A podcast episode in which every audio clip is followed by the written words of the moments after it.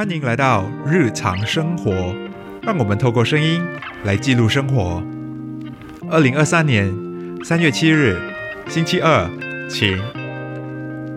嗨，大家好，我是永杰。在上一集，我有提到说，我会跟大家分享我近期完成了一个给自己设下的目标。我原本想说之后有机会再聊，但是又怕我拖着拖着就忘了，金鱼脑。或者是说可以怪罪于 COVID，嗯，我中过 COVID，非常的干，，but 不重要。回到正题，我去年是给自己设下了持续六个月运动的目标，当然不是每一天，但是一个星期至少五天，每一次四十五分钟那样。我知道这对有些人来讲简单了点，但认识我的人都懂，我很少运动，或者说我根本不爱运动。特别是伏地挺身，那种胸前的压迫感，我超级的讨厌。对现在来讲，都成了过去式。哈，老实说，我没有真正的设下几时要开始。就在去年九月，机缘巧合下，我开始了运动，然后就一直持续到录音当下的今天。我隐约记得，我那时候有一个非得瘦下来不可的使命感。因为之后有个活动我需要出席，想说把自己的状态调好。那这个过程煎熬吗？煎熬，熬爆了那一种。为什么？你可以想象吗？一个爱喝奶茶的人，一个星期至少一杯。你先别翻白眼，说才那一杯。我是个爱吃甜食的人，自然的，我的肝脂肪几乎是压在红线上。每一次的健康报告都不是很漂亮。那目前想放弃了吗？想喝奶茶了吗？索性没有，也还没有。呃，我想或许是因为我家楼下的健身房里面有一大面镜子。有一次我在举重的时候看到了镜中的自己，颈肩那一块特别有健身的效果，紧实了许多，我就被 amazed 到了，觉得哎不错，也许。就是从那一刻开始，我心声告诉自己不能放弃。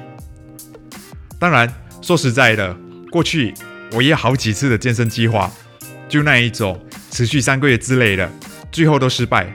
我也尝试过去付费上健身课，但那一次很不巧，健身教练的课中断了，健身房收了。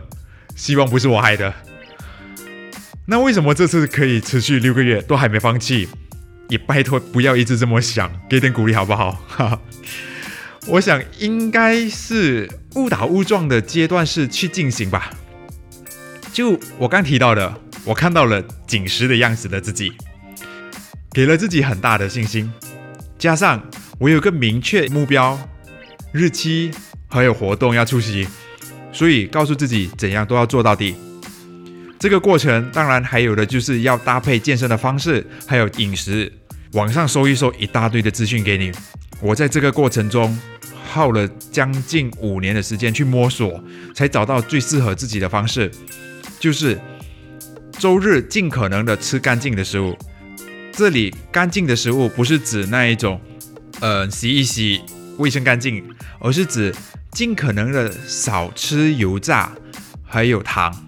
周末我就放飞自我，想吃什么就吃什么。当然，我不是说你可以灌爆一公升的可乐，这样我也是会饱的，好不好？这是我个人的经历，也不是适用每一个人身上。但我在学习的过程中，对啊，健身也是一种学习。我有一个理念，那就是我可以现在不会，我可以明天不会，但如果我知道它是对我有用的、有帮助的。